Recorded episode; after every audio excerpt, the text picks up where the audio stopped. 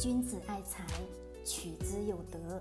聆听财商智慧，拨动你的财富之路，让金融陷阱无处可藏。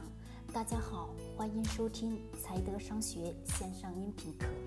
接下来有请贺老师的分享。好了，各位，我们今天来讲讲咱们的资产配置吧。因为应很多的一些粉丝的要求，说贺老师，你讲那么多的关于投资理财的很多的一些知识以及方法论等等的一系列，能不能讲一讲资产配置？我们到底应该如何的去配置好？你说了，中产家庭对于一个孩子来讲，对吧？只需要养一个孩子，就开始了有大量的破产的可能性。那么我们应该如何的去把我们的财务风险把它降到最低？那么我这里呢将会分享怎么样去把资产配置做得更好。其实非常的简单，各位听清楚啊，有几个小的点。那么这几个小的点呢，是我们投资当中不能说叫投资当中，只是说我们在人生的规划当中最重要的应该如何的去规划。其实说白了，资产配置就是一个非常简单的，只能用两个字来解释，就叫什么规划。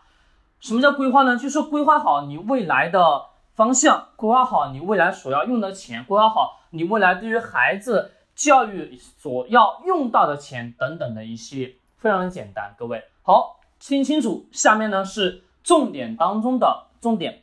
第一个，百分之十的资金是什么？是给你购买保险。为什么要先把保险排在最前面？各位。保险首先是预防我们在生活的这个商业社会当中所发生的一些突发性的事情。而关于保险怎么样去购买，各位去听听我保险的音频，你就能大致的知道我应该如何去给自己配置好保险。第一个非常重要是购买百分之十的保险，而这百分之十的保险是什么？预防你现有的突发事件，以及为你的养老做更充足的一个准备，以及当。某一天出现了重要的事故之后，它还能给你什么？有相对应的保障，这是第一部分。第二部分是什么？第二部分就是非常简单的投资。通常大多数人说投资理财，投资理财，我们应该如何的去做好我们的投资理财，对吧？其实说白了就是非常简单的投资。但是我需要各位把投资这两个字给忘记掉。为什么？因为你要养成一种习惯。投资不是说去投什么东西，而是你自己干嘛得要去为自己的钱去找到钱的来源，你明白我的意思吗？找到钱带来钱的来源。当你口袋有一百块钱的时候，能否让这一百块钱多带来几个兄弟，变成多少？变成两百、三百、四百，这么递增的往上去走？那需要什么？需要通过一些理财的产品、基金。股票、房子，只要是关于资产类型的东西，你都得干嘛？给自己去建立。还记得我讲过吗？你需要实现财务自由，非常简单的一个基础原理是什么？就是不断的去购买资产，因为让资产给你带来被动的收入，给你带来现金流，你就能实现财务自由。听清楚没有，各位？这是第二部分，买股票也好，基金也好，都可以。第三部分是什么？第三部分是关于孩子的教育，孩子的教育，懂吗？孩子的教育，就说你的孩子未来要花到多少钱？对于孩子，他未来等等，像读书也好，或者说但到最后，如果他有创业的时候，如果你愿意给他一笔资金也可以，你不愿意也行，根据自我的什么经济条件来做一定的规划，就是有一个什么浮动的比例。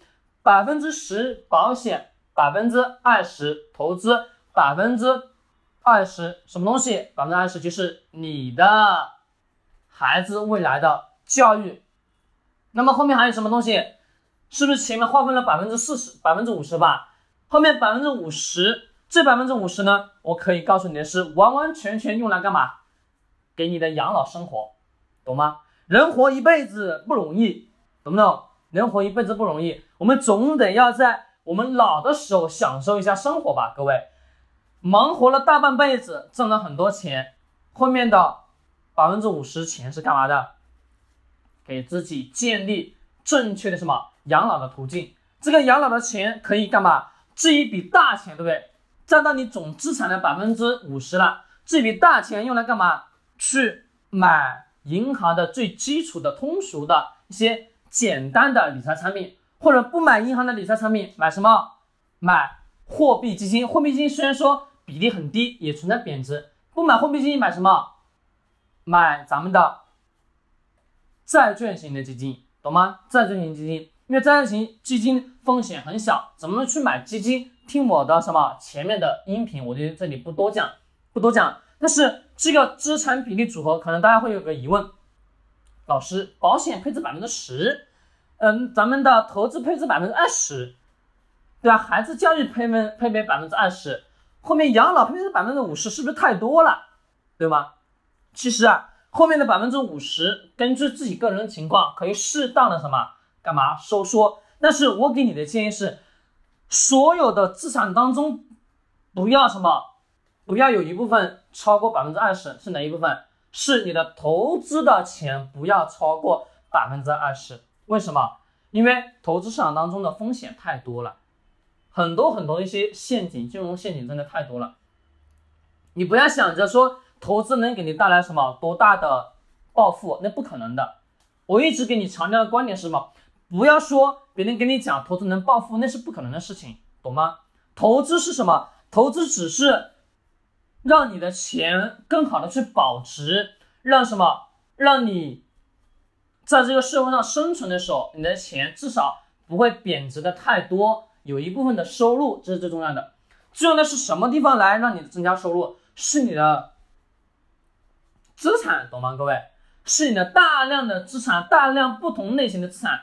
每个月给你带来的现金流的这种这些资产才是最重要的。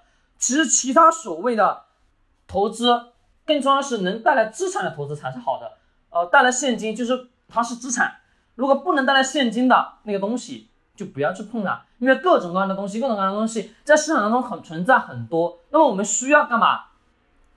自己去认识到，宁愿当你有一天对整个市场不了解、不清楚的时候。我给你的建议是什么？宁愿你持有现金，存银行都没关系，懂吗？贬值就贬值，没关系，至少我还有什么？我还有主动的能力去获得更多的收入啊，对吗？那么有有大量现金的情况下，其实可以根据自我的情况去做一些适当的分配，对吧？适当的资产分配，保险一定得要哦。保险为什么排在第一？非常重要，预防未知的。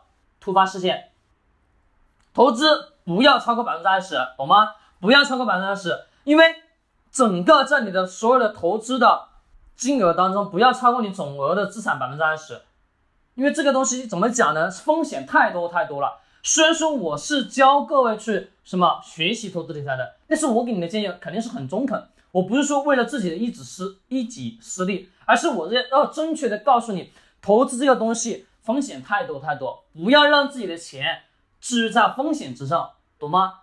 只是有时候钱在你口袋里面算是最安全的，懂不懂？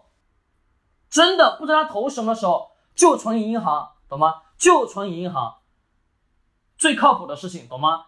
别人跟你跟你讲的所有的什么投资乱七八糟的产品，能不碰就不碰，懂不懂？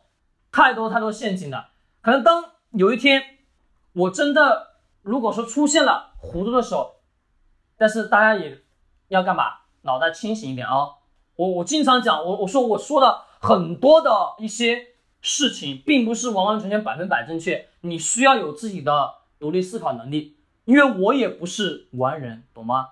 我不需要给任何人去做一个标榜，我只需要告诉你一些非常真实的现实问题以及正确的思维。你认为正确，你就学，不用。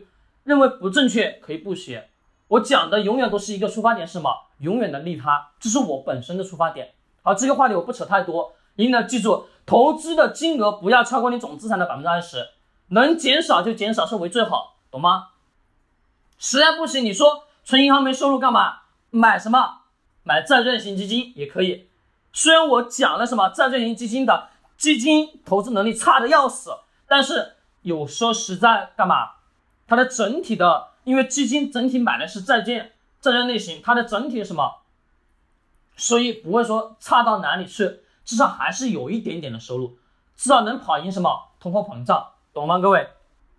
但是一年期金哦不要超过百分之二十，刚已经强强调了。再到后面是什么？孩子未来的教育金，孩子的教育金其实非常简单，可以把它买指数型基金，其实每个月一千，每个月一千，每个月一千，不断不断的去买就好了。指数型基金，慢慢慢慢到了他二十岁的时候，或者说二十一岁的时候，你会发现那笔钱是非常庞大的，真的非常庞大。当他上大学的时候，你那笔钱已经足够他干嘛去上大学了，这是很重要的，是需要一个坚持的过程。那么后面的百分之五十给你自己的生活去养老。至于生活养老怎么去分配，根据你自己的情况去做划分。你要拿着说自己的后面五十年在全国各地到处飞，可以啊，你旅游自己开心。说实在的，我给你的建议是什么？非常的中肯。你需要什么？自己的确生辛辛苦苦大半辈子，该享受真的是得要去享受。人活一辈子不容易，懂吗？但是享受的前提一定是。五十岁以后不是五十岁之前，明白吗？是在你的五十岁之后，不是在五十岁之前。所以说，我们讲五十岁之前一定到出多出去见世面，但是呢，见世面可以一个一年下来出游个一次就够了，对吧？你慢慢到了五十岁之后，自己有了大量的闲散的资金的时候，以及什么为自己的养老做了很好的规划的时候，用多余的钱出去旅游，那个没问题，懂吗？一般通常情况，五十岁以后自己出去。多出去走走，多出去看看，很好。年轻的时候尽量的什么，不断的增加自己的主动收入，这个才是最重要的。在昨天的音频当中，我是不是跟各位去讲了一个人生的杠杆，对吧？是的，一定得要去学会利用人生的杠杆。资产配置其实也是在利用人生的杠杆。好了，各位，我们今天交流到这里，喜欢点击收藏或者转发。君子爱财取之有德，学财生找财德。